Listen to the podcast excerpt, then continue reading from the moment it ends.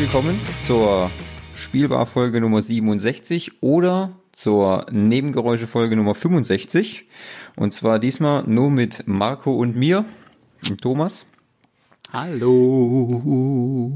Wir reden heute über ein Projekt, was wir schon vor, was wir schon im Sommer eigentlich machen wollten. Aber aus irgendwelchen Gründen, die wir, glaube ich, zu faul waren oder es einfach nicht geistig nicht hingekriegt haben, hat sich das leider leicht verschoben. Aber ich nehme an, das können wir einfach so als Weihnachtsgeschenk so äh, den Leuten mitgeben. Ja, außerdem war der Sommer heiß und da spielt man wenig, also ich spiele dann vor allem auch weniger Videospiele, weil äh, ich keine Lust habe, mit meinem Schwitzen im Arsch auf dem Schreibtischstuhl festzukleben. da musst du im Stehen spielen, das mache ich auch immer. Ach so, okay. Das ist, ja, das ist, da kriegst du auch ganz andere Energien rein, weißt du? Nein, wir reden heute über The Last of Us 2, nachdem Marco und ich das ja erfolgreich beendet haben mhm. und ich mir das Ende sogar dann zweimal an dem Tag angeschaut habe. Ja, stimmt, stimmt. Einmal alleine und einmal dann zusammen mit dir. Exakt. Das war schon, war schon äh, ein, ein höchst emotionaler Moment. Aber jetzt fangen wir mal ganz, ganz, ganz, ganz, ganz vorne an. Ja. Weil machen wir mal einen kleinen Recap, weil vor The Last of Us 2 gab es natürlich noch den ersten Teil. Das ist richtig. Der erste Teil kam 14.06.2013 raus. Das heißt, ganze sieben Jahre ist es jetzt schon her, mhm. als wir mit Ellie und Joel auf hm, Überlebens, Überlebenstour gegangen sind, quasi auf, äh, auf Pilzjagd, kann man auch so sagen. Und ich habe das jetzt mal nochmal nachgelesen. Ich habe das nämlich gar nicht mehr gewusst. Das wurde ja ähm, 2000 hm, ich glaube neun war es genau, wurde das so angeteasert auf dem Times Square mit einem ganz einfachen Poster. Ja, von, genau. Äh, von Naughty Dog, dass da was kommt, was äh, quasi alles verändern wird. Und auf den äh, VGA, auf den äh, Video Game Awards, die ja auch letztens erst wieder waren, gab es dann den allerersten kleinen Trailer äh, für The Last of Us. Und äh, ich kann mich noch so dunkel dran entsinnen, dass er dann auch ähm, äh, dann bei uns angekommen ist. Und natürlich, grafisch war das natürlich auch schon wieder ein gigantisches Highlight und man sich schon gefragt hat, puh, ich glaube, da kommt was ganz Großes aufeinander zu. Vor allem Naughty Dog konnte, kannte man damals oder kannte man damals eh nur von äh, Uncharted. Ja, ja, also ist auch richtig, aber man kennt die auch schon ein bisschen länger. Also so Jack and Dexter und sowas, die haben Ja, schon stimmt, ja. lange, lange äh, für Sony exklusive Spiele gemacht und entwickelt und äh, mit Uncharted und vor allem auch mit The Last of Us haben die nochmal so den nächsten Step quasi hingelegt, was ähm, ja Erzählung von narrativer Geschichte und so weiter angeht. Also da war, da war das schon mal so, so, das war aber schon mal was ganz anderes, weil dieses gerade, wenn du jetzt so vergleichst, so Jack and Dexter und äh, Uncharted, das war ja mehr, ich würde jetzt nicht sagen halt, also viel actionlastig waren sie auf jeden Fall, aber halt, das war, das ist Last of Us auch in gewissen Teilen, aber ich finde immer Last of Us ist so, so der ähm, ernstere Part von all den Spielen, den sie bis jetzt so hatten. Ja, auf jeden Fall. Fand ich auch so zum Schluss jetzt wieder. Also zum zweiten Teil gesehen. Ich habe es damals schon, ich habe das auch immer mehrmals gesagt, ich fand damals den ersten Teil so was so was so Geschichtenerzählung, Grafik, also es kam ja auch so zum zum Ende des des PlayStation 3 Zyklus kam das ja quasi raus. So als das die PlayStation 4 war schon angekündigt und äh, kommt dann so später äh, oder war fast schon draußen, glaube ich sogar schon. Ja. Und äh, dann kam noch mal Last of Us 1 für die PlayStation 3 raus, so als wirklich so als Abschiedsgeschenk für die Konsole. Da muss man wirklich sagen, das war schon ein grandioses Highlight. Also auch für mich gesehen. Absolut. Also das ist ja jetzt quasi auch nochmal so gewesen. Der erste Teil kam nochmal als Abschiedsgeschenk zur Konsolenära und jetzt The Last of Us Part 2 kam ja auch nochmal zum Ende des Zyklus der PlayStation 4. Und ähm, ja, man kann das immer kurz eben abreißen. Also es geht im Grunde darum, das Spiel, also The Last of Us, die Reihe spielt in der Zukunft. Äh, so 2033, da fängt der erste Teil an. Es gibt quasi so einen parasitischen Pilzbefall, der, ich weiß gar nicht, ob es die ganze Weltbevölkerung betrifft, weil ich glaube, man hört immer nur von den USA, da bin ich mir jetzt aber gerade gar nicht so ganz sicher, weil es gibt ja auch noch Comics und so, die habe ich nicht gelesen, vielleicht wird es da nochmal irgendwie detaillierter behandelt, aber ähm, der Pilz, den es tatsächlich in unserer Welt auch gibt, aber in dort halt eher Insekten befällt, ähm, ist quasi, ja, äh, hat sich angepasst äh, an die menschliche DNA und kann uns quasi aufbefallen. Wir mutieren zu, ja, die nennen sich immer Infizierte, werden die im Spiel genannt, aber die sind halt vom Verhalten her sehr zombie-ähnlich, kann man schon sagen. Es geht halt damit los, dass Joel zum äh, Beginn des ersten Teils halt auf tragische Art und Weise seine Tochter verliert und ähm, dann springt die Zeit ein bisschen nach vorne.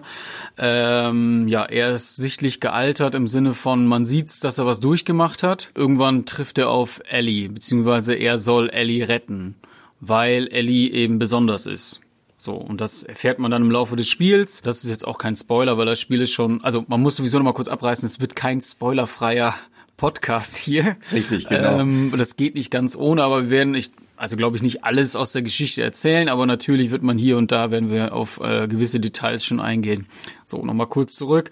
Joel rettet Ellie, beziehungsweise holt sie quasi ab in Anführungsstrichen und dann machen sie so eine gemeinsame Reise, weil sie ähm, Ellie ist halt immun und daher eben besonders. Man kennt es aus diversen Kinofilmen, die Art von Geschichte und die suchen quasi die Fireflies, heißen die im Spiel. Ja, schlussendlich kommen sie dort an und das war mir auch nicht mehr ganz so geläufig. Es ist ja so, dass, also das wusste ich schon noch, Ellie wird dann quasi zu Versuchszwecken quasi ja in Gewahrsam genommen, sie wird untersucht etc. pp. und es kommt dabei halt rum, dass sie muss irgendwie am Gehirn operiert werden und würde den Eingriff definitiv nicht überleben. So. Daraufhin sagt Joel sich, auf gar keinen Fall, ich rette Ellie, was er dann auch tut. Der Twist am Ende ist aber, dass Ellie ihn fragt, mh, hm, wie sie denn wie sie äh, entkommen sind etc. pp. Und Joel sie dann anlügt und sagt, ähm, es gibt, glaube ich, mehrere, die immun sind. Ich müsste das sonst gerade kurz nochmal nachlesen. Ich bin mir gerade nicht ganz sicher. Ach genau, er behauptet, dass es viele immune Infektionsträger gäbe ja, die, die Herstellung eines Wirkstoffs sei nicht möglich. So, das ist das Ende der Geschichte vom ersten Teil. Die reiten noch ein bisschen weiter und treffen dann schon auf den Bruder von Joel. Tommy heißt er, glaube ich. Ja, der heißt Tommy. Genau, das Spiel schließt dann ab. Dann gab es noch einen DLC, Left Behind, der auch sehr gut war. Der zweite Teil setzt dann quasi fünf Jahre später an. Also spielt wie gesagt, Teil 1 spielt 2033, 2034 und der The Last of Us Part 2 spielt dann eben 2039, 2040, so in dem Zeitraum. Genau, richtig. Und äh, setzt die Geschichte, wie du schon sagst, so fünf Jahre später fort. Ellie mhm. ist äh, älter geworden, Joe natürlich auch, klar. Ähm, keine Frage und hat sich natürlich dann auch dementsprechend dann verändert. Sie wohnen jetzt in so einer Gemeinschaft zusammen ja. äh, mit äh, anderen, wie sagt man so, verstreuten natürlich, bauen sich eine, neue neue äh, eine neue Zivilisation auf, kann man so sagen. Ja, genau. Und leben eigentlich so ganz normal ihr Leben im Grunde eigentlich. Dann kommt es aber zu einem doch relativ folgenschwerenden Zwischenfall, weil Tommy und Joel werden überrascht oder in, in, sagen wir mal so, in den leicht in den Hinterhalt gelockt, könnte man so sagen. Hm. Es kommt zu einem, zu einem deutlich krassen Twist, den man auch schon leicht, leicht aus den ganzen Trailern aus den Vorjahren erahnen konnte, dass da was passiert. Ähm, also wie gesagt, nochmal die Warnung, es bleibt kein spoilerfreier äh, Podcast, weil das absolut nicht möglich ist, um die äh, Geschichte zu ähm, referenzieren, ohne darauf einzugehen. Ähm, es kommt, wie es kommen musste und ähm, eine Gruppe von äh, ja, anderen, einer anderen äh, Gruppierung tötet Joel. Ja, die heißen Warum? übrigens ähm, nice. die Wolves, gell? Ja, die Washington Liberation Front ist das. Ja. Glaube ich, oder? Nee, das sind nee, das sind nochmal das, das, das waren die Wolves doch. Ja, stimmt, sorry, das sind das sind nochmal andere, Verzeihung. das wären dann die Wolves Warum das dann so ist, das erfährt man allerdings erst im Laufe des Spiels, was auch mhm. dann die Verbindung da ist, warum, warum ähm, Joe getö getötet wird. Man lernt dann in dem Zug auch im Grunde den zweiten in, im, in dem zweiten Teil wichtigen Charakter Abby kennen. Natürlich kann Ellie das nicht auf sich nicht beruhen lassen, dass jetzt Joel einfach getötet wird und beginnt quasi ihren Rachefeldzug, muss man so sehen, und äh, sucht die Wolves oder vor allem Abby dann, um erstens natürlich, ja, Rache zu üben und herauszufinden, warum sie Joel dann eigentlich getötet haben. Genau. Und damit begleitet man dann Ellie und auch ähm, Diana, äh, nee, Diana, wie heißt sie dann? Genau, Dina. Dina heißt sie, genau. Auf ihrer Reise quasi quer durch, auch wieder durch Amerika, um die Wolves zu finden.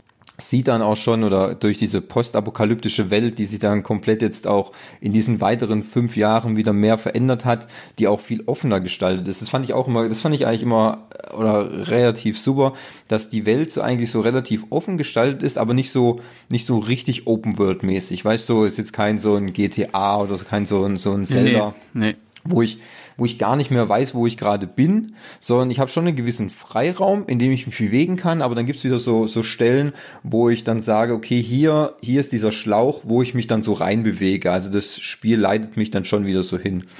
Genau, das wird auch äh, Open Schlauch schon eher genannt. Ja, also der Pfad ist eigentlich vorgegeben mit Möglichkeiten, entweder gehe ich jetzt links oder rechts lang, aber der hauptsächliche Weg ist ganz straight eigentlich. Aber die kaschieren das halt ähm, in einer etwas offeneren gestalteten Welt, so wie du schon gesagt hast, so dass es halt nicht so Call of Duty mäßig Einbahnstraße ist. Ja. Ne? Also die machen das ganz, ganz geschickt durch das Worldbuilding, ähm, dass man eben den Eindruck hat, ja, es gibt hier deutlich mehr zu sehen und es gibt ja auch viel zu sehen, wenn man dann ähm, Lust hat, die Tresore zu knacken oder ähm, irgendwelche Türen zu öffnen und durchs Fenster zu steigen etc. pp. Das also ich muss mir das übrigens mal abgewöhnen, weil ich sau oft etc. pp sage. Aber ähm, durch das Worldbuilding schaffen die das eigentlich wunderbar, ähm, ja, einem in Anführungsstrichen vorzugaukeln, dass die Welt viel offener ist, als sie es eigentlich ist. Und das haben sie im ersten Teil schon sehr, sehr gut gemacht. Ähm, was auch neu war für, für ähm, Naughty Dog, weil die Uncharted-Reihe äh, ist auch sehr, sehr straight gewesen. The Last of Us und kurz nochmal ein Schwenker zu Uncharted, äh, weil dort im vierten Teil war es auch so, dass sie da die Welt deutlich offener schon ja. gestaltet haben und die beiden Spiele haben sich auch immer so ein bisschen ergänzt. Das hat man im Laufe der Entwicklung dann auch gesehen. Also Uncharted 4 hat von The Last of Us profitiert und ähm, Uncharted, äh, The Last of Us Part 2 hat wiederum von Uncharted 4 profitiert. Das muss man schon so sagen. Genau, und das Gute, was ich zum Beispiel auch immer fand, also in The Last of Us im ersten Teil war es ja eigentlich immer so, dass du im Grunde, du hast nur, klar, du hast nur Joel gespielt und du warst aber im Grunde eigentlich auch immer so zu zweit Nicht nur, nicht größten, nur. Ja, nicht nur, aber größtenteils ja. Im zweiten, äh, im ersten Teil war es nur mit Joe unterwegs dann. Und im zweiten Teil fand ich immer ganz gut. Die Geschichte hat sich immer so äh, ähm, so rum entwickelt, dass du mal, du warst mal zu zweit unterwegs, dann äh, warst du auch mal zu dritt unterwegs, auch mal wieder alleine. Das hat sich immer so in der Geschichte so, äh, so die Klinke in die Hand gegeben. Das fand ich immer ganz gut. Es hat auch immer ein bisschen Abwechslung gegeben, weil oft hast du dann entweder so Teile, wo du entweder bist pur alleine drin, du hast entweder in Zwischensequenzen, dass du äh, mal mit einer, mit einer, mit einem Partner oder Partnerin unterwegs bist, oder halt immer, immer wieder zu zweit. Quasi so ein Squad-Spiel. Aber das hat sich immer, es war auch immer so sinnvoll ergänzt, warum ich jetzt allein unterwegs bin und warum ich jetzt wieder ähm, zum Beispiel mit äh, Dina äh, rumlaufe oder später dann da komme ich nochmal komm ich noch auf einen anderen Part zu sprechen dann, dass man halt dann immer so schön, immer schön eine Abwechslung hat, fand ich. Das fand, das fand ich eigentlich echt super gemacht. Ja. Also das, das, dem kann ich auch nur zustimmen, weil das Schöne, das war schon im ersten Teil so und im zweiten ist es einfach auch nur noch mal besser gewesen, ist äh, auch diese, ja, diese Koop-Mechanik, die sie quasi eingebaut haben, weil der NPC, mit dem du dann unterwegs bist, der ist nicht nur irgendwie so, ich weiß auch nicht, Beikost, keine Ahnung, wie ich das jetzt nennen soll, ähm, aber der ist wirklich tatsächlich auch aktiv dabei. Es ist halt so, ja. dass in vielen, vielen anderen Spielen, wenn du da zu zweit, zu dritt oder irgendwie in einem Squad oder keine Ahnung, bist mit mehreren unterwegs, der Fokus liegt immer auf dir. Das nervt mich halt. Also ich finde das halt richtig mhm. scheiße, weil es halt einfach auch das zieht mich dann halt wieder aus der Welt raus, weil ich nicht verstehe, warum der NPC nicht angegriffen wird, obwohl er viel näher dran ist und das Feuer sich nur auf mich konzentriert. So, mhm. und bei The Last of Us ist das halt eben nicht so. Da wird sowohl der NPC gleichermaßen angegriffen wie ich selbst auch. So. Also helfe ich ihm und andersrum, wenn ich in Schwierigkeiten stecke, hilft mir auch diese Person. Entweder, dass sie das Feuer auf sich lenkt oder äh, Steine nach irgendwem wirft oder was weiß ich. Das ist, es wirkt halt sehr, sehr realistisch und authentisch und das zieht einen noch mal mehr rein, weil man nicht ständig irgendwie mit dem Kopf dabei ist, ja, es ist nur ein scheiß NPC, der kann eh nichts, den brauche ich gar nicht. Ja, das ergänzt sich halt einfach wirklich wunderbar. Mhm. Ja, ich finde es da auch gut. Also da haben, also da finde ich, Naughty Dog hat es sehr gut gelöst, dass auch der NPC ist nicht so dumm. Also genau, wie du schon sagst, der, der Typ auch mal das Feuer aufs Licht zu ziehen, weil ich, es gibt so viele zig Spiele, wo du halt mit jemandem immer in einem Squad rumläufst oder so, aber die sind dann so so dämlich, weißt du, die ja, ja. die die bleiben dann immer irgendwo dran hängen oder äh, der Gegner steht direkt vor ihm und keiner schießt auf ihn und äh, der Gegner sieht ihn dann auch nicht. Äh, da finde ich das hat Naughty Dog halt dann wunderbar ähm, programmiert, dass es auch wirklich ein sinnvoller Charakter ist. Also wirklich mal, der mit, ähm, der kann auch was. Also ähm, das ist mir eigentlich äh, im Vergleich gesehen, ist zum Beispiel bei God of War 4 war das nämlich auch so. Also mit, ich weiß nicht, ob du es gespielt hast. Ja, klar. Also mit Kratos und seinem äh, Sohn, wie heißt der? Arthurus, Artus? Atreus ist es. Also, der, der war nämlich, der, da war es nämlich genauso. Da fand ich, da war sein Sohn war ein wirklich sinnvoller, nutzbarer Sidekick äh, und nicht nur äh, nerviges Beiwerk, der so neben dir mitschwingt. Ja, ja, klar. Deswegen, das, das fand ich da auch sehr gut, muss ich sagen. Ja. Wir reden jetzt natürlich äh, vom Reboot von God of War, ne? Also der God of War. Ja, der letzte Teil halt. Genau, genau. Oder hast du schon einen neuen? Gibt's nee, aber äh, es gab God of War 3 und dann gab es God of War Ascension noch danach tatsächlich. Ich weiß nicht, ob du dich noch daran erinnerst. Es gab quasi, also der vierte Teil in Anführungsstrichen hieß God of War Ascension, der erschien auch noch auf der PlayStation 3. Nicht, dass die Nerds uns hier nachher die Bude einrennen, weil wir Scheiße labern. Und, äh, noch nie Scheiße gelabert. äh. und ja, okay. Also wir wissen ja, ich wollte es nur richtig stellen. Ich weiß, was du meinst. Es ist nur, es heißt nur God of War. Punkt. Aber ja, das, okay. das ist genauso. Ja. Ja, ich wollte euch ja. klug scheißen, kann ich halt auch ja. wissen. Das wollte ich auch ja. kurz mal hier unter Beweis stellen. Mag ähm, halt keiner, aber ist okay, ich nehme es hin, ist ja Weihnachten und so, äh, ja, sehe ich genau. über so Sachen hinweg. Ja, du hast natürlich recht, ich nicht.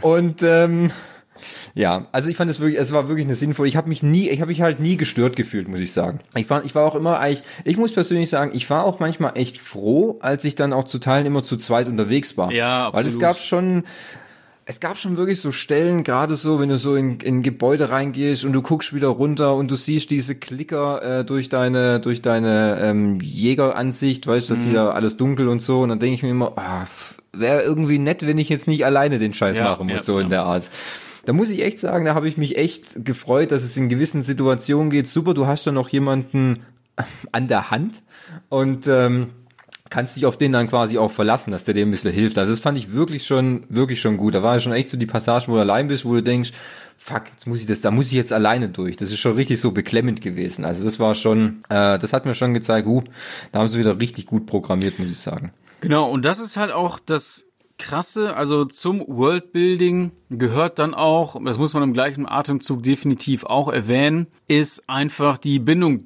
die man zu den einzelnen Charakteren aufbaut. Sei es jetzt nun schon im ersten Teil so gewesen, aber im zweiten mhm. machen die es einfach noch viel Entschuldigung, viel, viel besser. Du spielst im zweiten Teil hauptsächlich halt Ellie, bei hauptsächlich auch nicht ganz, also sagen wir mal zu 60 oder 70 Prozent würde ich glaube ich sagen, spielt man Ellie. Das Coole ist halt, wenn du zu zweit unterwegs bist und ich fand das halt auch so, dass ich es echt immer richtig gut fand, weil das einfach so ein bisschen diese, ja, die Atmosphäre so aufgelockert hat, weil die Welt ist halt einfach nochmal fünf Jahre fortgeschritten und das sieht man halt auch. Ähm, mhm. Und man sieht es halt auch an den Menschen, dass es einfach das das Miteinander nicht unbedingt schlimmer geworden ist. Also wenn du man man bekommt das ja oft mit, wenn du in so einer Gemeinde bist, ist das alles sehr harmonisch und ähm, fühlt sich halt sehr normal an. Aber sobald du auf Fremde triffst, ist die Bedrohung sofort gegeben, weil der eine den anderen töten will.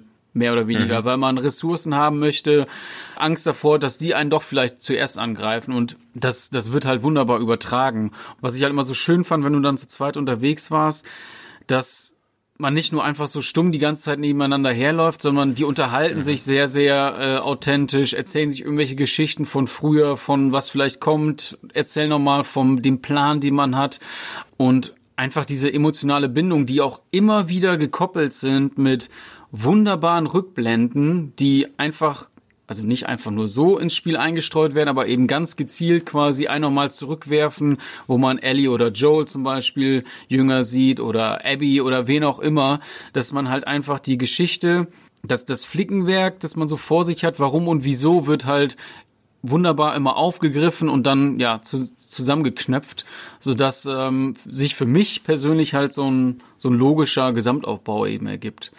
Was halt auch sehr, sehr besonders ist, finde ich, ist, das ist mir vorhin schon eingefallen und das wollte ich, wollte ich jetzt aber auch nicht so viel unterbrechen, ist ähm, die persönliche Bindung, die zwischen Ellie und Joel ist, weil das kommt immer ja. wieder auf. Gerade jetzt zum, was ich ja vorhin schon erwähnte, dass zum Ende des ersten Teils belügt Joel Ellie ja ganz bewusst und sagt, ne, was, also eben nicht die Wahrheit. Und ja. das kommt raus, logischerweise, wie die Wahrheit immer rauskommt. Das sorgt für ziemlich viel Anspannung, weil Ellie, man merkt, hätte das selbst anders gewollt.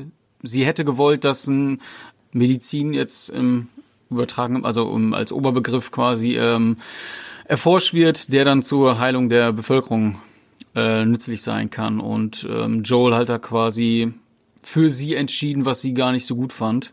Ja, diese zwischenmenschliche Beziehung, die dann eben sehr, sehr angespannt ist von, von Wut und Trauer und Verlust, die wird immer wieder in Zwischensequenzen oder auch in Parts, die man dann zusammen spielt, ja, keimt das immer wieder auf. Jo. Ja, klar, war Ellie natürlich immer so den, die hat immer so die, die, die Last auf ihrer Schulter, dass ja im Grunde, sie hätte ja die Menschheit vor fünf Jahren eventuell retten können oder mhm. sie wieder zu einem besseren Ort machen können, aber es wurde ja für sie von Joel quasi entschieden, dass es halt nicht so sein wird, dass ihr es ist ja, es ist ja ähm, ganz klassisch der Vaterkomplex, der in Joel natürlich dann herrscht und dann sagt, nein, ich äh, bin jetzt die, habe jetzt das alles mit Ellie erlebt und wo Ellie noch ganz oder nicht ganz klein war, aber relativ im Kindesalter sozusagen. Ja, klar, klar. Äh, ich kann jetzt einfach nicht sagen, jetzt wird sie da operiert, stirbt definitiv auf dem Tisch und dafür leben dann aber zigtausend andere. Aber das konnte er einfach nicht übers Herz bringen. Und dafür, das mit der Schuld muss aber dann Elia trotzdem nur leben, obwohl sie nichts dafür konnte. Genau. Und vor allem nachdem ja dann auch dieses, nachdem das Ende von, von The Last of Us dann so war, dass quasi all diese, die Entscheidung, die dann Joe getroffen hat, was zu diesem extremen Chaos nachher in dem, in diesem, in diesem Krankenhaus führte und zu diesem, ja, folgenschwerenden, sagen wir schon, Massaker, der dann, was dann damit einhergeht, ist es natürlich, es konnte halt nicht mehr gerettet werden. Und im Grunde ist ja, sind ja Joel und Ellie dann sozusagen geflüchtet und haben sich bedeckt gehalten für die ganzen, weil es wusste ja dann auch in der Gemeinschaft keiner, dass ja. Ellie zum Beispiel immun gegen die äh, Pilzsporen ist und ähm, man hat sich einfach verhalten wie jeder normale andere Mensch genau, auch. Man wollte nicht nochmal die Aufmerksamkeit auf sich ziehen. Und das, was Joel getan hat, kann ich auch vollkommen nachvollziehen. Also das ist halt, mhm. wie gesagt, ich, ich, man könnte so oft immer wieder darauf zurückkommen, wie gut einfach diese Geschichte geschrieben ist, wie wunderbar diese Charaktere sind, wie, wie, ähm, ja, authentisch in Anführungsstrichen, weil ich habe noch nie in so einer Pandemie gelebt, auch wenn wir gerade eine durchmachen, aber da ist es Gott sei Dank noch nicht so weiß, äh, so weit, wer weiß, wie es äh, im nächsten Jahr so abgeht. Ähm, hoffentlich nicht. Aber ähm, das wirkt halt alles nicht aufgesetzt. Und das finde ich halt so unfassbar gut, weil ähm, ja, ah, von mhm allen möglichen. Also das sagen die auch von sich immer, ob es jetzt irgendwelche bekannten Journalisten sind oder auch die Videospiele selber. Das ja, Videospiele ist nicht mehr nur einfach Super Mario und rette die Prinzessin. Und da werden wirklich Geschichten erzählt, die auch erwachsen sind. Ähm, ja, die einen auch emotional mitnehmen und das ist The Last of Us definitiv. Also Naughty Dog kann das einfach unglaublich gut und das wirkt halt nicht irgendwie aufgesetzt oder dass man da diesen Uncanny Valley Effekt hat. Ne, das ist irgendwie so, ja, das sind Spielfiguren, das ist Computergrafik, aber deshalb erreicht mich das emotional nicht. Und das muss, also ich habe tatsächlich das erste Mal in meinem Leben auch bei The Last of Us Part 2 echt oft so Pipi in den Augen gehabt, weil das so krass ist, weil die Mimik und Gestik und die Dialoge, das ist einfach so heftig gut geschrieben und oh, es passt einfach alles unfassbar perfekt. Es ist mhm. richtig, richtig gut. Ja, da gebe ich dir vollkommen recht. Das ist halt auch irgendwie, ich weiß auch nicht, also wenn ich mich jetzt so zurückerinnere, also jetzt mindestens auf dieses Jahr gesehen, muss ich sagen, ist The Last of Us 1 und 2, aber auf dieses Jahr gesehen Last of Us 2, müsste mitunter wirklich das real, also das tiefgründigste oder realistischste Spiel sein, was ich gespielt habe, mit der wahrscheinlich bewegendsten Story. Also mir ist kein anderes Spiel jetzt auf die Schnelle jetzt dann so eingefallen, wo ich sage, ich habe dann so sehr mit allen Charakteren dann so mitempfunden, egal ob es dann jetzt Wut, Trauer oder äh, während dem Spielen so, nein, ich will das jetzt nicht machen eigentlich, mhm. aber das Spiel sagt, ich muss das jetzt tun, dann könnte ich auch sagen, gut, dann lass ich es jetzt halt einfach, dann spiele ich halt einfach nicht weiter, weil ich will das jetzt nicht machen. Ja. Wie du schon sagst, ich finde immer, die, auch die, wann diese Sachen in dem Spiel passieren, also zu dem Punkt, an dem du im Normalfall schon eine wirkliche Beziehung zu diesen einzelnen Figuren aufgebaut hast. Natürlich auch gerade dann zu Ellie, weil man Ellie jetzt dann sagt, okay, ich kenne Ellie jetzt seit sieben Jahren, ich kann sie, wo sie so klein war und ich kenne sie jetzt, wo sie so groß ist.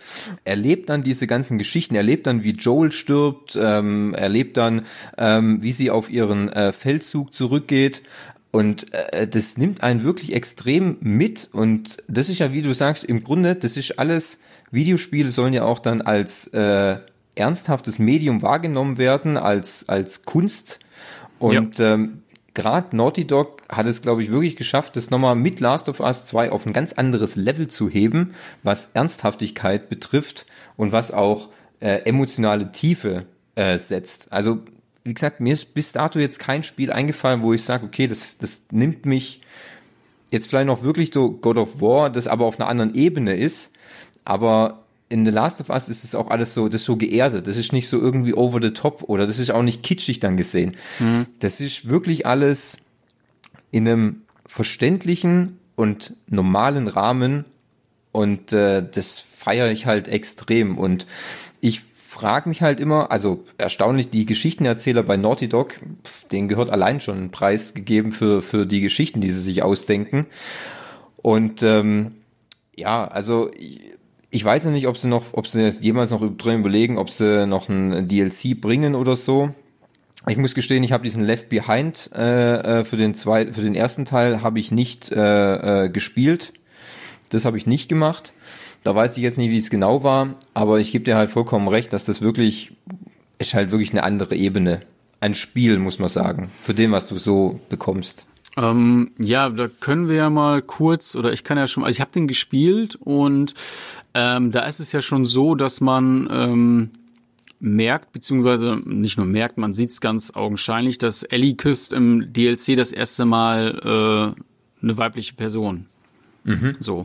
Und äh, ich weiß, dass das ein Punkt ist, glaube ich, über den wir sprechen wollten. Wir können das ja mal kurz aufgreifen. Und zwar, mhm. ähm, ja, kontrovers, beziehungsweise ich fange mal anders an. Bei den ganzen professionellen Kritikern ist das Spiel eigentlich, ich wüsste jetzt nicht, wo es schlechter angekommen ist, aber es ist quasi so, ja, Top of the Pops, würde man in den 90ern sagen. Ganz, ganz ja. oben dabei. Und das Spiel ist ja auch zu Recht, hat das, ähm, das den Award bekommen für bestes Spiel des Jahres 2020.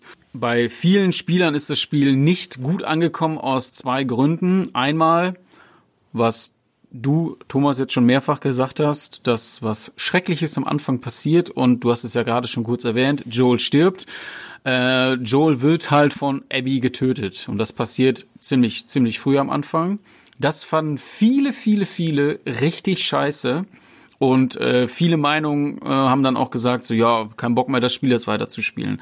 Der zweite Punkt ist, viele haben sich darüber aufgeregt, dass Ellie homosexuell ist. So, Beides kann ich überhaupt nicht nachvollziehen, weil ähm, erstmal fand ich es natürlich krass, dass Joel stirbt. Habe ich so nicht erwartet, weil ich habe mich zurückgehalten mit Trailern und weiteren Infos zum Spiel.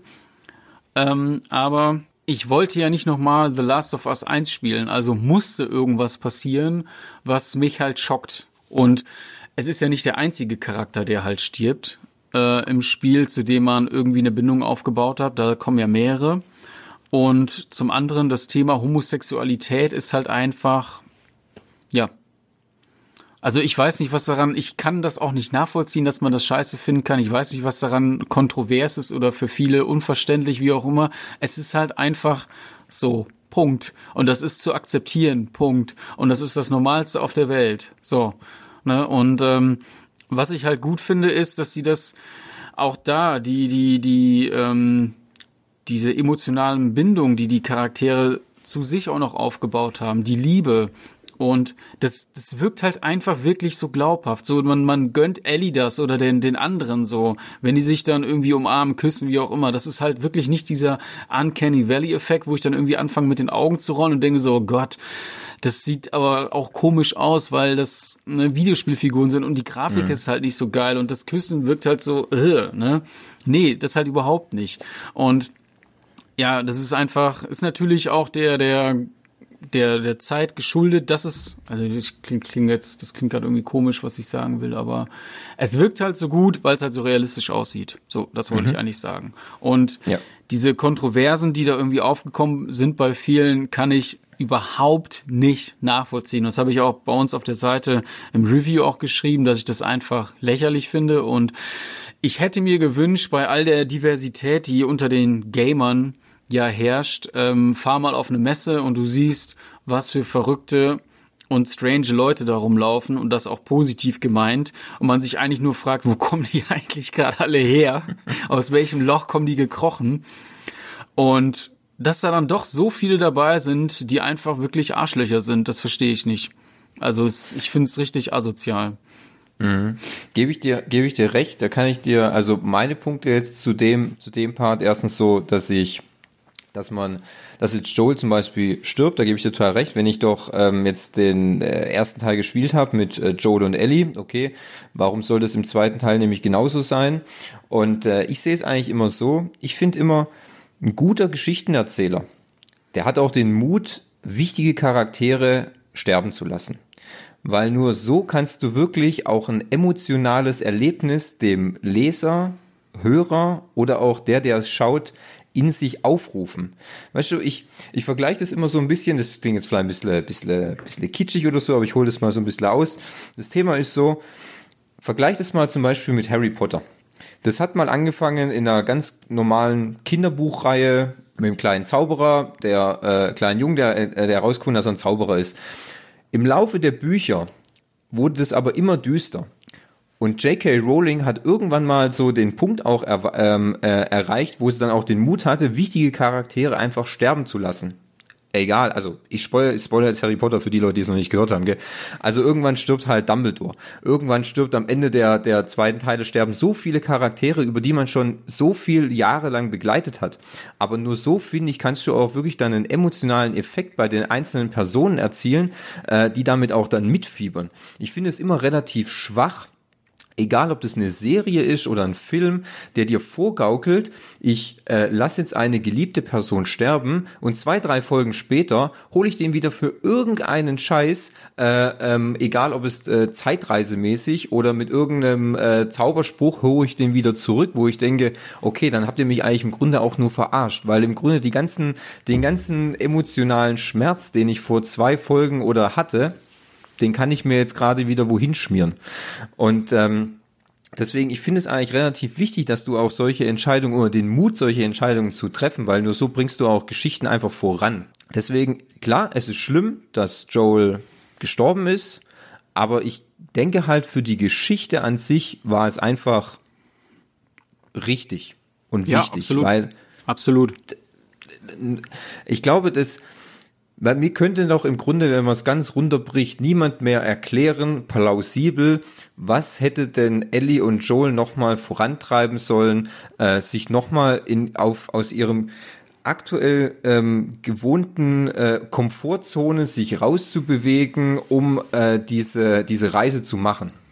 Und so hart es dann auch, auch klingt, ähm, es muss ja was Drastisches passieren. Und das ist ja das Drastischste, was, was im Grunde passieren kann dein Elternteil, deine Vaterfigur vielleicht, wie auch immer, stirbt und Ellie ist ja halt auch aus dem Ganzen, was sie erlebt hat, einfach eine Kämpferin geworden.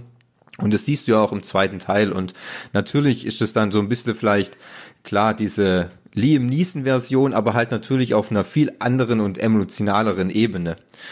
Und ähm, dann jetzt überwiegend zum oder überleiten zum zweiten Punkt, was du auch gesagt hast. Ich kann mich, ich kann auch überhaupt nicht nachvollziehen, dass man in der heutigen Zeit, weißt wir leben 2020, ähm, dass man sich da wegen Homosexualität oder äh, du stehst auf Männer, du stehst auf Frauen, Frauen äh, und so, dass man sich da so sagt, oh, das finde ich ja furchtbar, das kann doch nicht wahr sein. Wir brauchen ja das alte Weltbild. Da Männer dürfen nur auf Frauen stehen und nichts anderes oh Leute, weißt, das sind, das sind so engstirnige Gedanken, wo ich denke, einfach mal ein bisschen, was ist los? Ähm, äh, langt dir das nicht, wenn du da vor deinem Gaming-Rechner sitzt und äh, äh soll dann 50 Jahre so weitergehen, wie es bei deinen Eltern war oder so? Sorry, ja. aber also so ein bisschen, also so langsam, jetzt in der Zeit könnte man vielleicht ein bisschen mal out of the box denken, oder? Also ich kann das überhaupt nicht nachvollziehen. Vor allem, dass ich wegen so etwas dann sage, oh, dann spiele ich das Spieler überhaupt nicht. Also mit einem mit einem homosexuellen Charakter kann ich überhaupt nichts anfangen, kann ich mich überhaupt nicht identifizieren. Ja, okay.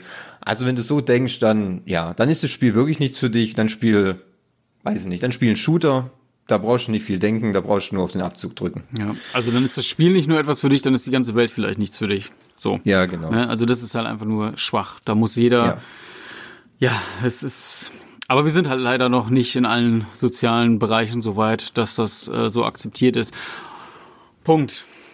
Ähm, was ich, ja, es ist auf jeden Fall schade, aber es ist, es ist, ja, ich kann nicht noch mehr sagen, außer dass ich es halt lächerlich und asozial finde. Das ist halt einfach, nee, geht, es ist ein No-Go für mich. Ich wollte mal kurz nochmal einen Punkt ansprechen, einfach auch, was du gerade nochmal sagtest, ist, was hätte Joel und Ellie ja quasi dazu bewegen sollen, aus dieser Komfortzone sich nochmal zu begeben? Also nichts. Warum? Sich nochmal diesen Stress anzutun und diese Gefahr halt auch wirklich drauf zu gehen.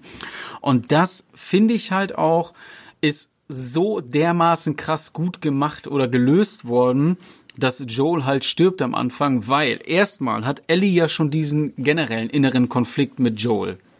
Diese, diesen Verrat, diese Lügen, die nähern sich trotzdem natürlich an, weil Joel ist für Ellie halt so eine Vaterfigur und umgekehrt ist natürlich ähm, ja die Tochter, die er mal hatte und verloren hat und Ellie konnte dieses diesen diesen diesen Schmerz oder dieses Loch halt wieder füllen, ähm, ohne das irgendwie despektierlich oder so zu meinen.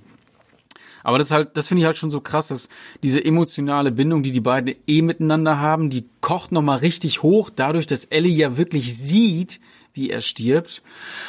Und dann der ganze Weg auch. Das ist so krass. Also die ist ja halt nun mal in diese Dina verliebt und ne, nähern sich da an, aber Dina hat halt nun mal auch eine Affäre oder eine Beziehung gehabt mit einem Mann und wird dann schwanger, was dann später bei rauskommt. Allein das nochmal, dieser innere Konflikt, ist mega krass. Und dann im weiteren Verlauf, dann stirbt der vermeintliche, also nicht der vermeintliche, dann stirbt der Vater von dem ne, Sohn, was gerade in Dinas Bauch wächst. Am Ende landen die dann ähm, äh, ja quasi auf einer Farm, ein bisschen abgelegen und ne, die Sonne scheint, alles ist erstmal gut und ähm, man hat so das Gefühl so wow krass ey ich gönn denen das beiden erstmal und Ellie vor allem. Dann hat die noch mal dieses also ne die hat ja PTBS augenscheinlich also posttraumatische Belastungsstörung weil sie plötzlich von äh, Ereignissen aus der Vergangenheit noch mal wieder so eingeholt wird. Und sich dann noch mal auf den Weg zu begeben weil sie herausgefunden hat ey die Abby die ist jetzt da und da. Und man sich eigentlich denkt das war auch so ein Moment für mich wo ich mir sage so nein lass es doch einfach, lass gut sein, ne? Aber sie kann es halt nicht. Sie kann halt nicht loslassen, sie muss es zu Ende bringen aus Gründen, die ich nicht unbedingt nachvollziehen muss. Ich hätte es wahrscheinlich eher gut sein lassen, weil Abby auch eine Ah, ich, ich habe so viele Gedanken im Kopf. Ah, weil Abby auch einfach so ein gut geschriebener Charakter ist. Ähm, ich führe den Satz eben noch zu Ende. Und ähm, gut sein, ich hätte es gut sein lassen und ähm, weil man eben auch erfährt, warum und wieso Abby Joel getötet hat, was sie erfahren hat oder was ihr widerfahren ist. Ähm, und das halt alles ja nachvollziehbar ist für mich, warum und wieso Menschen dann so handeln. Ob ich das dann selber machen würde, weiß ich nicht. Aber in meinem Kopf ist es halt definitiv so, kann ich verstehen. Vielleicht nicht unbedingt immer so brutal. Man muss nicht jeden töten. Aber ähm, ja. Ja, Genau. Ja, äh, gebe ich dir recht. Ich fand zum Beispiel jetzt, wenn wir jetzt noch auf den Punkt gerade auf bei Abby sind und der Geschichte, da finde ich auch wieder eine erzählerische Meisterleistung. Da ist ja halt irgendwann in der im Spiel dann einfach dieser dieser Cut kommt, dass du, du spielst Ellie und alles gut, denkst, okay, das geht bis zum Ende durch, ich jetzt äh, spiele ihre Geschichte und dann schauen wir. Und du hast immer diesen, du hast immer diesen, diesen Ober, Bösewicht sozusagen, Abby hat Joel getötet, warum, wieso, keine Ahnung. Das Spiel auch, das ist dann auch, du wirst es schon herausfinden, du wirst es mit Ellie lösen und auf einmal kommt dieser Cut und auf einmal musst du Abby spielen. Wo ich mir denke, hä? Okay, das ist natürlich jetzt, okay, gut, dann spiele ich die halt ein bisschen, wahrscheinlich kleine Hintergrundstory.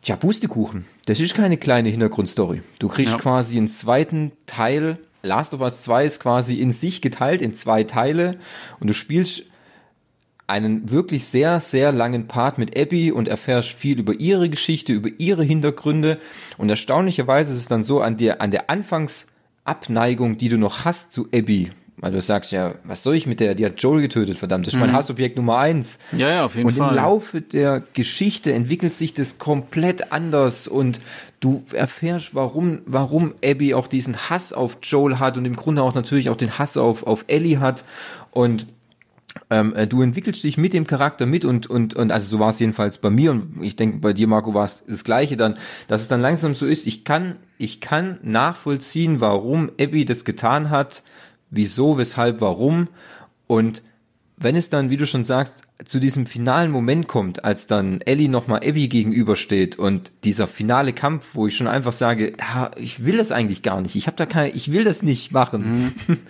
aber aber du musst es, weil das Spiel dir sagt, ich muss es weitermachen, sonst kommst du hier nicht weiter. Das ist der Punkt. Ja, ja.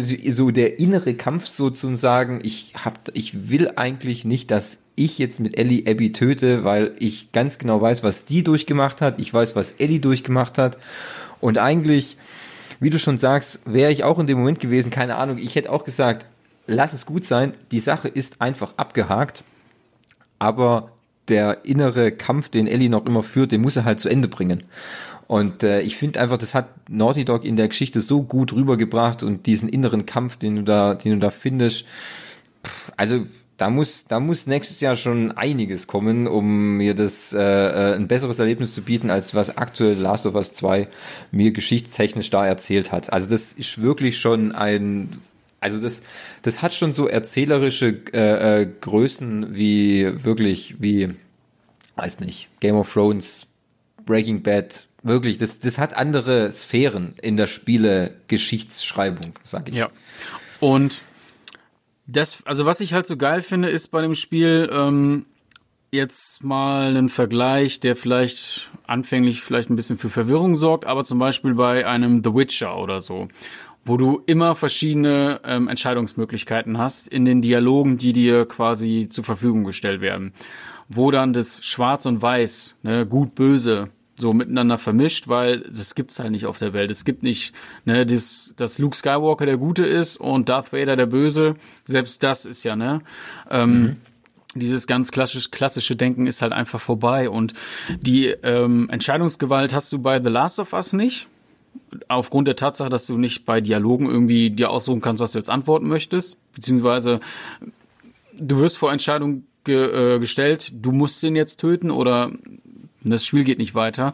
Aber was äh, Naughty Dog halt einfach so wunderbar gelöst hat, ist aufgrund der Tatsache, dass die Abby damit reingeholt haben und dass man ihre Geschichte spielt, wo du dann eben erfährst, okay, die ist im Grunde nicht anders. Auch die lebt in einer Gemeinschaft, die ähm, in einem riesigen Footballstadium ähm, Zuflucht gefunden hat. Auch dort sind Kinder, Mütter, Ältere, natürlich auch die Menschen, die dann quasi rausfahren und nach Ressourcen, Waffen etc. suchen und für Sicherheit sorgen. Aber auch dort in der Gemeinschaft wird ein soziales, normales Leben gefügt. Und Abby ist eine von vielen. Und ähm, der persönliche Hintergrund bei ihr ist natürlich, um das mal kurz auch eben allen zu erzählen, ist, dass Joel tötet den Vater von Abby. So. Der Vater ist nämlich damals Arzt gewesen, der für die Fireflies gearbeitet hat und hätte ähm, Ellie operiert. So. Und nun, dazu ist es ja nicht gekommen, wie wir mittlerweile alle wissen. Joel hat ihn nämlich getötet. Abby hat das dann im Nachgang gesehen, was man auch im Spiel selbst dann erfährt und auch sieht. Und ja, daraufhin wird dann ihre Geschichte aufgebaut. Und das Krasse ist, wie du ja auch schon gesagt hast, am Anfang hast du diesen echt diesen Hass auf diese Person Abby, was sich bei mir auch komplett gedreht hat. Ähm, mhm. Am Anfang fand ich es nicht cool, sie zu spielen, weil ich das irgendwie nicht so wollte, aber das hat sich eben verändert im Laufe der Zeit, weil du immer wieder Flashbacks hast und Rückblenden, die zu ihrer Geschichte beitragen. Und dann wiederum spielst du irgendwann wieder Ellie, ähm, die zum Ende wieder auf die Abby trifft. Und da ist dieser Moment, wo die nochmal gegeneinander kämpfen und Abby, mhm. du merkst ja richtig, die kommen dann irgendwann an dieses Ufer ähm, und Abby hat da jemanden kennengelernt, auf den sie aufpassen möchte, den sie beschützen will und legt diese Person ins Boot und will eigentlich abhauen. Und dann ist schon dieser Moment, wo sie sich eigentlich verabschieden könnten, was Ellie aber nicht zulässt. So, und da auch nochmal dieses typische Schwarz-Weiß-Denken, dass du selber merkst, okay, jetzt hast du noch mal die Möglichkeit, Ellie, es ruhen zu lassen. So, du siehst, das, also da ist doch Veränderung, das ne?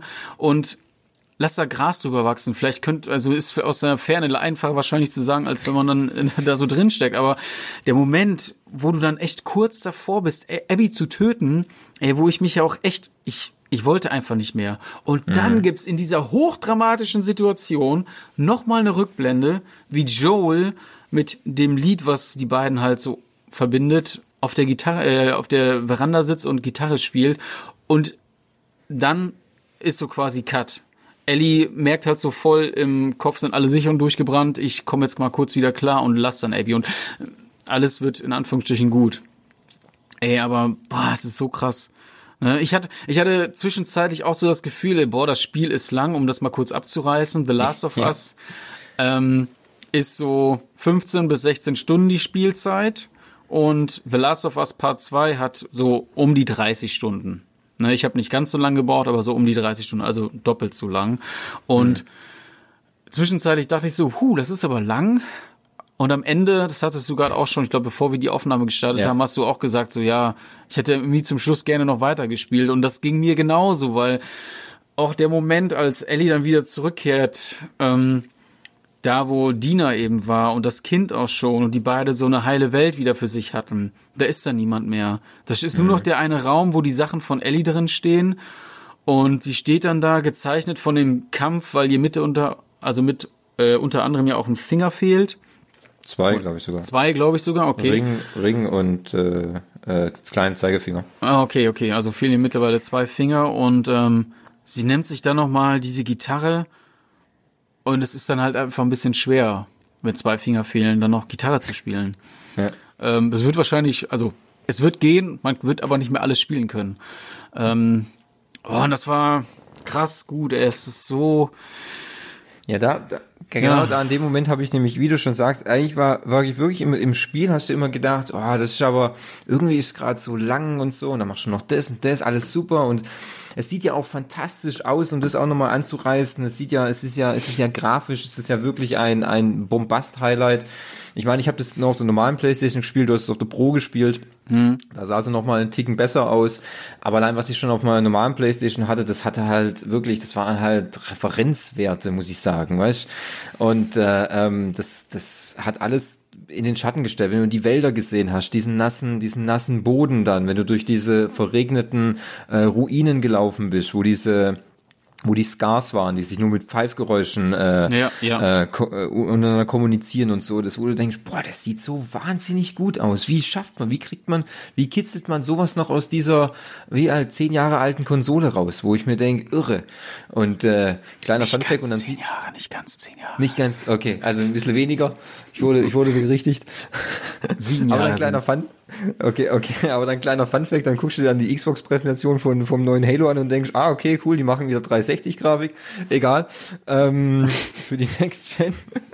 Und, und du denkst einfach, boah, das sieht so irre aus, das ist Wahnsinn. Das ist auch, also der Moment, als, als dann gegen Ende war und du siehst Ellie und äh, Dina in ihrem, in ihrem Haus dann, an, in, in dieser Farm und so, und du trittst aus dem Haus raus, läufst zu diesem äh, Trecker hin, und guckst dann nochmal auf diese Farm bei dem Sonnenuntergang äh, äh, und denkst, ja. pff, da könnte ich jetzt auch einfach stehen bleiben. Da kann ja, ich mir ja. jetzt einfach mal hin.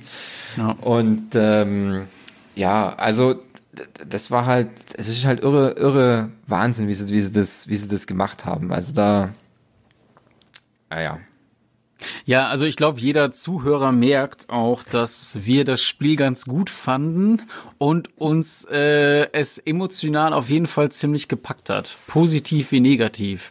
Ähm, weil die Reise einfach echt hat sich gelohnt. Also muss ich ja. wirklich sagen, auch wenn wir beide, äh, das ist ja auch, du hattest es ganz am Anfang auch gesagt, wir hatten ja beide gespielt und dann den Sommer über komplett Pause gehabt. Ja. Und dann bin ich im November wieder angefangen. Genau. Und war auch und Gott sei Dank sehr, sehr schnell wieder drin. Ja. Und als ähm, du gesagt hast, ähm, ich fange wieder an, habe ich gesagt, okay, gut, dann gehe ich jetzt auch wieder rein, damit wir das dann auch quasi fast ja, im Grunde haben wir es ja zum gleichen Moment beendet. Ja. Und ähm, dass wir dann auch den Podcast machen. Weil ich wollte dann natürlich auch, weil ein Kollege hat auch immer zu mir gesagt, und wie weit bist du denn? Weil der hat, der, der suchtet sowas dann in ein paar Stunden durch. Wie weit bist du? Und ja, ja, ich, ja, ich hänge gerade an der Stelle, an der Stelle, ja, okay, dann wieder irgendwas anderes wieder gemacht und so.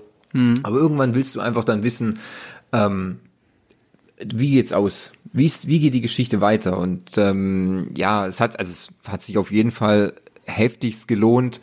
Ähm, und äh, was ich mich jetzt halt dann, dann, dann frage, jetzt so, wenn wir jetzt so ähm, darüber sprechen, dass uns das ja so auch emotional auch so gefasst hat ähm, und äh, es natürlich sehr gut war. Die Frage, was sich mich jetzt natürlich auch stellt, würde denn, würdest du gern einen dritten Teil sehen wollen? Oder würdest du sagen, nee, lass gut sein, die Sache ist jetzt abgehakt? Äh, also persönlich möchte ich auf jeden Fall einen dritten Teil sehen, weil ich einfach wissen möchte, wie geht's mit Ellie weiter. Ne, man sieht mhm. sie ja nur dann weglaufen äh, durchs Feld. Aus dem Grund alleine schon, weil mir Ellie einfach echt ans Herz gewachsen ist. Und das ist ein wunderbarer Charakter, der ähm, ja eben nicht so stereotypisch ist mhm. und die viel durchgemacht hat. Also, wie gesagt, ich würde auf jeden Fall gerne einen dritten Teil sehen und kann natürlich nur hoffen, dass äh, die Geschichtenschreiber und Schreiberinnen ähm, ja das nötige Quäntchen Glück haben, da irgendwie was aus dem Hut zu zaubern, dass da nochmal was Schönes einfach präsentiert wird. In welcher Form auch immer. Ich, ich wüsste jetzt so aus dem Stehgreif nicht, wie ich mir, wie ich die Geschichte so weiterspinnen würde. Ne? Also ich würde natürlich irgendwie schon gerne das, aber darauf wird es wahrscheinlich dann auch irgendwie hinauslaufen. Ich würde natürlich Ellie gönnen, dass sie nochmal zur Ruhe kommt, vielleicht zufällig nochmal, ähm, die wird wahrscheinlich irgendwie in diese Jacksonville oder wo das war, wo die ihre in Wyoming oder irgendwo da hatten die ja. ihre, ihre Gemeinde. Wahrscheinlich wird sie da zurückgehen, aber da war es ja auch nicht immer einfach für sie. Ne? Da auch in dieser Gemeinde wurde sie ja aufgrund ihrer Homosexualität ja nicht von allen akzeptiert. Ähm, aber kann mir vorstellen, dass sie dorthin zurückgeht und dann vielleicht sind die anderen dann auch da und man, man fängt nochmal von neu an, keine Ahnung. Aber dann ist natürlich die Frage, was erzählt man, mhm. damit, ne, also. Also also aus, aus meiner Sicht gesehen, also wenn es, wenn es ein Last of Us 3 geben würde, wäre aus meiner Sicht gesehen, äh, würde ich Ellie nicht als Hauptcharakter haben wollen, weil ich nicht mehr weiß, ob ich äh, äh, erstens, was sie mir natürlich sagen, was passieren könnte. Klar, mir fällt da absolut nichts mehr ein. Ich meine, noch krassere Sachen können ja quasi nicht passieren. Ich glaube halt, dass Ellies Geschichte, glaube ich halt, ist, ist, ist zu Ende erzählt. Ich kann mir nicht vorstellen, was da noch, was, was noch auf ihrer, auf ihrer Reise dann nachher noch passieren könnte, dass ich, äh, um sie zu begleiten. Vielleicht wäre es, dass Ellie in dem Last of Us 3 als ein Nebencharakter auftauchen könnte, den ich vielleicht spielen könnte, so ähnlich wie Abby dann, nicht komplett, nicht ganz, aber dass es mir vielleicht in dem Last of Us 3 eine andere, eine andere Perspektive aus dieser Welt zeigt. Nicht eine neue Geschichte, weißt du, nicht jetzt, mhm. okay, ich verbinde natürlich immer The Last of Us mit Ellie und Joel, immer, egal ob Joel jetzt noch lebt oder nicht. Wahrscheinlich verbinde ich The Last of Us dann auch dann mit Ellie, Joel und Abby. Ja. Ähm, und ähm, ich frage mich dann, ob ein Last of Us 3 einfach, es muss, also aus meiner Sicht gesehen, sagt nur ich, müsste es, müsste mir jetzt was anderes zeigen eine andere Geschichte, einen anderen Teil, von mir aus ganz woanders. Wenn du sagst, okay, das hat, ähm, ich habe nochmal nachgeguckt, das hatte dann 60 Prozent der Weltbevölkerung diesen Pilzbefall. Okay, dann zeigt mir doch was, was ganz anderes. Eine ganz andere, neue, emotionale Geschichte. Vielleicht jetzt nicht gleich, aber irgendwie, keine Ahnung, zeig mir vielleicht ein Part in Russland oder so. Oder irgendwie was ganz, ganz anderes in einer anderen Umgebung, äh, mit anderen Eindrücken und so und vielleicht zu einer äh, Geschichte, wo ich neue Bindungen zu den Charakteren aufbauen kann. Das ist meine Sicht gesehen, weil ich wirklich nicht weiß, ähm, wie sie, was ich mit Ellie noch durchmachen müsste. So mhm. in der Art. Ja. wäre so, wäre so mein, wäre so, wäre so mein Part. Also natürlich ist auf jeden Fall so, dass The Last of Us Part 2 und falls es irgendwann mal einen dritten Teil gibt, vielleicht warten wir mal das, den Endzyklus der PlayStation 5 ab. Ähm, äh, es wird noch eine sehr viel Zeit ins Land ziehen, wenn überhaupt, bevor was passiert.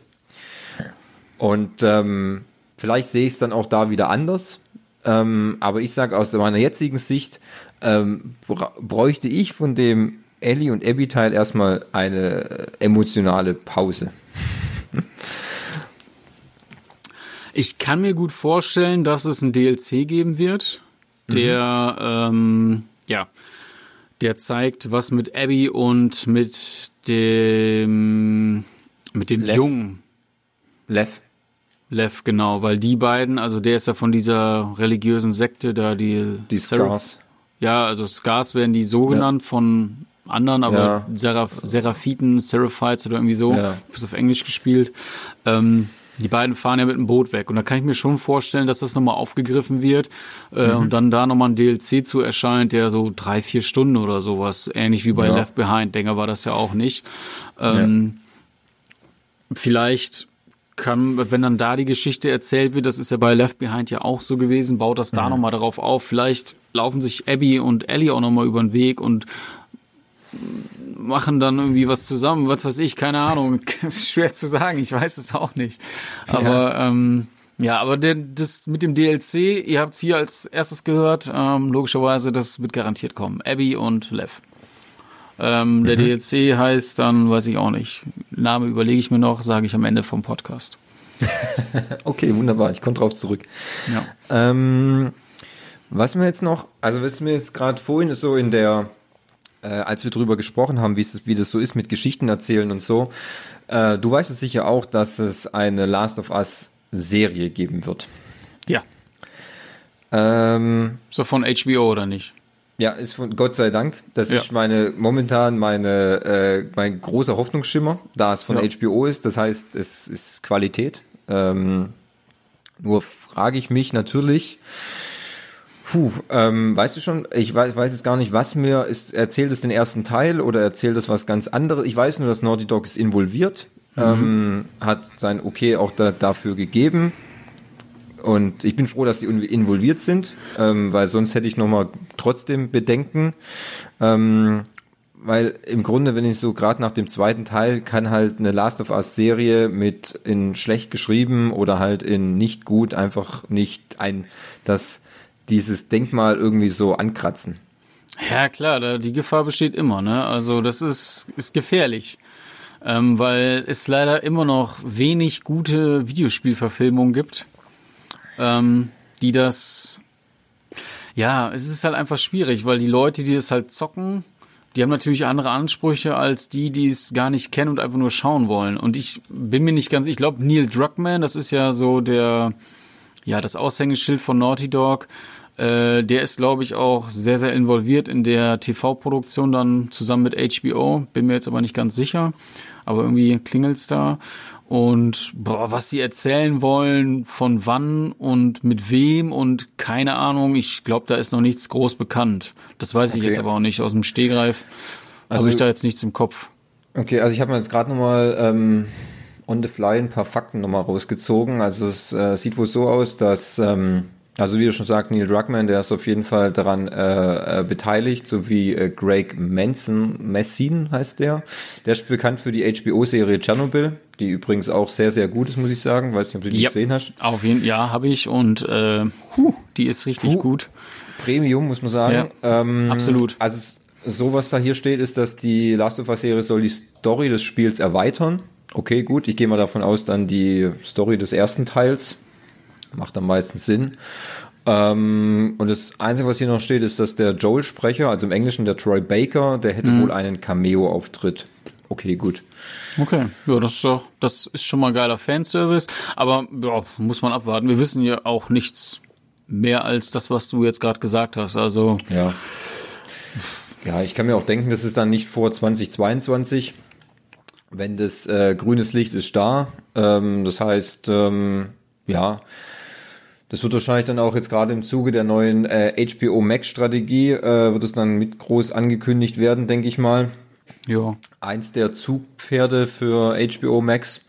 Äh, das heißt dann, es kommt bei uns bei Sky, ähm, weil äh, die ja den Exklusivdeal haben.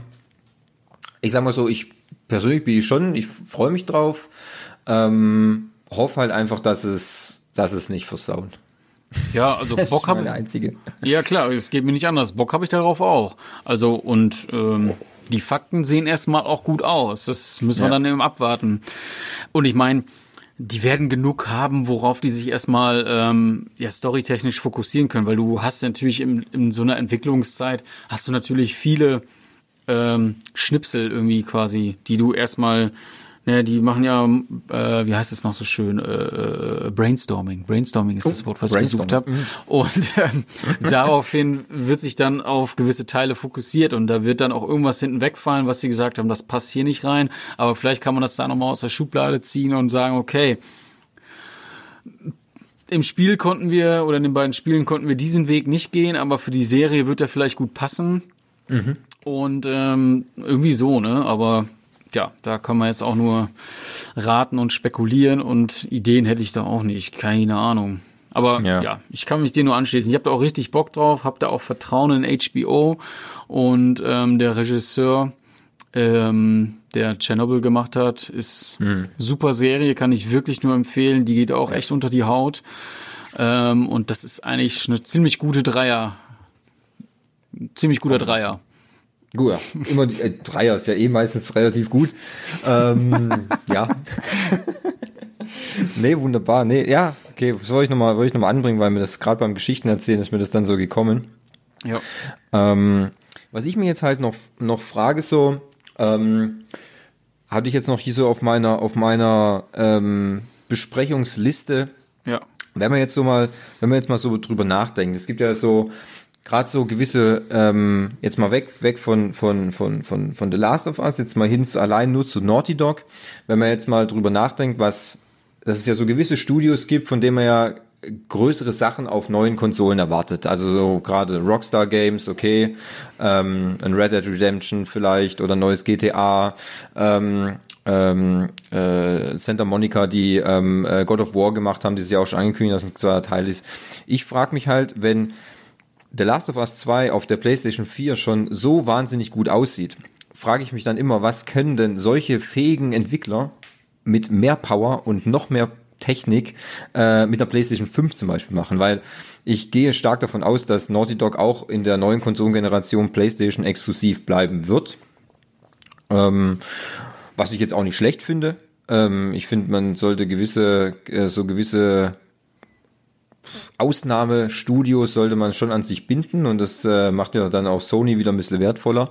Ich frage mich halt dann echt, was so das nächste Projekt von Naughty Dog sein könnte, ob sie noch vielleicht noch mal ein Uncharted aus der Hüfte schießen oder vielleicht mit einer ganz neuen IP.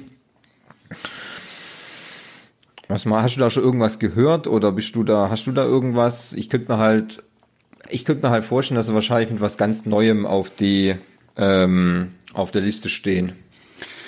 Ja, würde ich auch erst sagen, weil ähm, Uncharted ist mit Uncharted 4 A Thief's End und dem äh, DLC The Lost Legacy eigentlich ziemlich auserzählt, in Anführungsstrichen. Natürlich ist zum Ende hin bei Uncharted 4 die Tochter von Nate und jetzt komme ich gerade nicht mehr, wie die Frau hieß.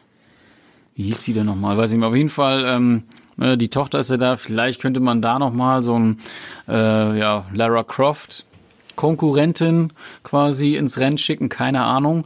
Aber grundsätzlich würde ich sagen, Uncharted ist vorbei. Aber man weiß es nie. Und ähm, bis wir The Last of Us Part 3 sehen, wird auf jeden Fall einige Zeit ins Land gehen. Und ich, die werden ja, irgendeine neue IP, aber man hat bis jetzt noch nichts gehört. Also ich weiß auch von nichts und habe nichts irgendwie gelesen, keine Gerüchte und gar nichts. Ich denke mal, dass wir so Mitte, Ende nächsten Jahres, kann ich mir vorstellen, dass man vielleicht so irgendwie die ersten Infos bekommt, hey, wir machen, also die werden auf jeden Fall irgendwas machen, weil es ist ja nicht einfach so jetzt, oh, ja, das war's, dann, äh, ja, schönes Leben noch und Machen wir den Laden dicht, gell? ja, er, ich nehme ich bock die Sachen und hau mal ab hier, wa? ähm, so ist es ja nicht. Ähm, wie gesagt, die werden schon irgendwie tausend Ideen haben. Ja. Aber es wird eher eine neue IP sein, denke ich, auf die sie sich stürzen werden. Und nicht Mhm. nochmal irgendwie jetzt Uncharted oder The Last of Us als nächstes irgendwie. Vielleicht machen sie auch einfach mal zum, zum äh, äh, Zwischendrin was locker flockiges und machen ein neues Jack and Dexter. Ja, kann natürlich sein. Wobei man da ja aber auch sagen muss, dass ähm, gewisse Genres und das Jump-and-Run-Genre, gerade so 3D, die ziehen halt auch nicht mehr so, ne? Auch Mhm. wenn zum Beispiel ein Ratchet Clank natürlich beliebt ist, aber es ist jetzt auch kein System-Seller. Ja, Ähm, klar. Ne, es ist, die Zeit ist leider einfach vorbei. Äh, es gibt immer wieder gute Jump'n'Runs, natürlich. Ne, man darf hier den Klempner in der blauen Buchse und dem roten Hemd nicht vergessen. Die Natürlich. verkaufen sich natürlich wie geschnitten Brot, aber viele, viele, viele, viele, viele andere Studios tun sich da einfach schwer und haben halt einfach das Problem, dass sie immer mit dem Klempner verglichen werden. Und sobald dann da die ersten Kritiken laut werden, das ist halt nicht so wie Mario, ja, dann hast du halt schon fast verloren. So, da kommst du halt schwer gegen an. Und deswegen ist da halt die Monopolstellung aus meiner Sicht schon halt eher bei Nintendo als bei, ja, allen anderen Studios. Ne, hier und da gibt's halt coole Sachen, aber ähm, dass du damit wirklich jetzt 5, 6, 7, 8, 10 Millionen Spiele verkaufst, um ein Studio von Naughty Dogs Größe halt auch ähm, wirtschaftlich gesund betreiben zu können, sage ich jetzt als Laie, halte ich halt eher für unrealistisch. Auch wenn ich es natürlich cool finden würde, aber ich halte es eher für unrealistisch. Vielleicht macht es irgendwie so ein kleines, was weiß ich, dürfen die Praktikanten daran oder was weiß ich, aber so ein, so ein Jump'n'Run im, im, im, mit dem Ausmaß, was wir jetzt von Uncharted oder The Last of Us gesehen haben, kann ich mir ehrlich gesagt nur sehr, sehr schwer vorstellen. Das sind schon Mammutprojekte, die natürlich auch anders geplant werden müssen und anders, auch anders angegangen werden. Die brauchen ja auch Entwicklungszeit. Ich meine, von der Entwicklung von Last of Us 2 bis das raus, äh, bis, also wahrscheinlich bei der Ankündigung bis zum Erscheinen waren es vier Jahre. Und die Sache ist die, wie lange haben sie davor schon dran gearbeitet, bis sie dann es äh, announced haben quasi? Wahrscheinlich auch schon vorher schon zwei Jahre oder so mindestens, weißt um dann auch mal was Verwertbares natürlich noch zu zeigen, um ein Konzept zu zeigen, wo wir denn eigentlich hinwollen, natürlich. Klar. Ja, klar, klar. Das ist halt einfach, ich meine, ich bin da ja auch nicht so drin in dem ganzen Thema, was Entwicklung angeht, aber allein jetzt bei vielen, vielen Serien, die mehr als ein oder zwei Teile haben, also bei allen, die zumindest gut sind, hat man natürlich immer die Hoffnung, und bei The Last of Us ist es ja auch ein sehr, sehr gutes Beispiel, dass die Geschichte, die wird natürlich nicht nur für einen Teil geschrieben, sondern Ja. die haben ja schon so weit gedacht und äh, gehe ich mal davon aus, dass sie gesagt haben, okay, das ist Teil 1, Teil 2 fangen wir dann so an und erzählen dann die Geschichte so und so weiter. Irgendwie, so wird es da funktionieren, weil sonst kannst du gar nicht vernünftig äh, arbeiten und im Voraus planen, sodass die Geschichte halt so schön ineinander übergeht. Und ähm, das zieht natürlich einfach wahnsinnig viel Zeit und braucht auch einfach gute Leute. Du brauchst da halt richtig, also die Spiele sind ja nicht so, nicht nur deshalb gut, weil die Geschichte halt gut geschrieben ist und das mal gerade ein, ein, ähm, so ein One-It-Wonder so war, sondern da sind halt einfach richtig gute Leute, die Ahnung haben von dem, was sie machen und das auch schon viele Jahre beweisen und ähm, das auch in Zukunft hoffentlich beweisen werden. So andere Entwicklerstudios wie BioWare zum Beispiel ist ja immer wieder so ein genanntes Beispiel, was ähm, ja diesen Spirit halt so verloren hat. Ne, da die haben sich halt oft aufs Maul gepackt, haben sich übernommen, viele gute Leute verloren. Gut, das kannst du bei keinem Studio ähm, gänzlich ausschließen, weil du immer mal wieder liest, hier der Director von Studio X ist jetzt dahin oder hat komplett die in Anführungsstrichen Seiten gewechselt, ist von Microsoft zu Sony und zu, von Sony zu Microsoft und so weiter und so fort. Das, das passiert halt einfach. Ähm, aber du musst dann halt logischerweise dafür sorgen, dass du findige und clevere Leute, die wieder mit ins Boot holst, die halt die, die, die, ähm, na, wie sagt man so schön, den, den Spirit, den Geist des Unternehmens so aufsaugen und sich damit dann zu 100 Prozent identifizieren können. Ja, gebe ich dir recht. Da hast recht. Das war so meine Liste, ehrlich gesagt. Die emotionale Reise. Das war deine Liste, die emotionale Reise. So heißt der Podcast. Jetzt habe ich gar keine Zeit gehabt, über die Folge nachzudenken. Wie sie, äh, die Folge, äh, den, den DLC, der könnte vielleicht heißen, ähm, ja, der könnte vielleicht heißen, äh, Ja, Marco, du musst jetzt liefern, hallo? ja, äh, Ja, Left Behind nur. ja, Left Behind 2, gell? Ja, danke, ja. ah, du bist so kreativ heute wieder. Das ich bin so kreativ, ja. Evison Crusoe. Evison Crusoe Left Behind. Ah, okay, okay. Das ist dann, ja. äh, das ist eine Comedy, oder? Ja. Ja, genau. Ja. Mega. Wir sind im Zirkuswagen unterwegs und unterhalten die, genau, die infizierten richtig, ja. Klicker sind und wie sie ganzen Gegner halten. Reisende Vagabunden und so, haben so einen kleinen, kleinen Kaufladen und so, da verkaufen sie kleine, kleine ähm, Plüsch-Klicker ähm, ähm, und so, ja. Ja, genau. Wenn du drauf drückst, dann machen die auch diese fiesen Klickgeräusche. So genau, genau, und bei den dicken, bei diesen, da die, wenn du da drauf drückst, dann sprühen die so, so, so Gas ja. raus, gell, so, ja. ja. Gibt's bestimmt vielleicht auch so Tamagotchi-ähnliche ja, genau. kleine Taschen, ja. da, die, wo du die Klicker füttern musst. Ja, dein eigener Klicker in der Hosentasche. Ja, ist doch, finde ja. ich, finde ich gut, ja. Ich gut. Immer, hat, hat immer am Schlüsselbund, immer am Schlüsselbund dabei. ja. Mega geil. Ja, ah. wenn du nichts mehr hast, dann ähm, kann ich nur Quatsch. als Fazit sagen, spielt das Spiel. Definitiv. Spielt das ja. Spiel, lasst euch nicht von irgendwelchen negativen, dämlichen Kommentaren davon abhalten, auf eine wahnsinnige Reise zu gehen. Äh, macht euch eure, eure eigene Meinung. Und ähm, ja, also ich sag einfach, wenn du eine PS4 hast, dann musst du dieses Spiel spielen. Wirklich. Ja. Also, ja. wenn du nur einen winzigen Funken Videospiel-Leidenschaft äh, in dir trägst, dann ist es unverzeihlich, dieses Spiel nicht zu spielen. Dem stimme ich zu 100% zu. Also es wäre fatal, das wirklich zu verpassen. Ja. Und ähm, was, was soll ich noch dazu sagen? Ich habe ich hab vieles gesagt. Ich habe wahrscheinlich auch nachher, wenn ich, nach was, was heißt nachher, aber wenn ich mir irgendeinen Podcast nochmal anhöre, dann werde ich denken, ach scheiße, das wollte ich eigentlich noch gesagt haben und dies und jenes. Aber egal. Ähm, ja, ja, wir können ja noch, wir können noch einen Left Behind Podcast dann machen, wenn dir noch was einfällt, dann einen ja, Nachtrag. Sehen. Ja, mal sehen. Nee, war auf jeden Fall sehr, Nein. sehr schön. Und ähm, ich hoffe, euch hat's auch gut gefallen, das, was wir hier so rausgehauen haben. Ihr dürft gerne pixeltyp.net besuchen, uns einen Kommentar hinterlassen, eure Meinung dazu sagen, wie auch immer. Den Podcast gibt's auf mittlerweile sämtlichen Kanälen zu finden. Spotify, Deezer, Apple, Google und TuneIn und Stitcher und wie sie eigentlich alle heißen. Das ist eine endlos lange Liste. Ähm, hört gern rein. Lasst ein Abo da, wird uns alle sehr freuen. Nicht nur Thomas und mich, sondern auch Fabian und Henning. Pixeltyp.net, super Seite. und dann würde ich mich auch nochmal bei dir bedanken. Vielen, vielen Dank. Und ja. ich sage dann Tschüss, haut rein und bis bald. Marco, vielen Dank und äh, habt doch einen schönen Tag zusammen. Ciao.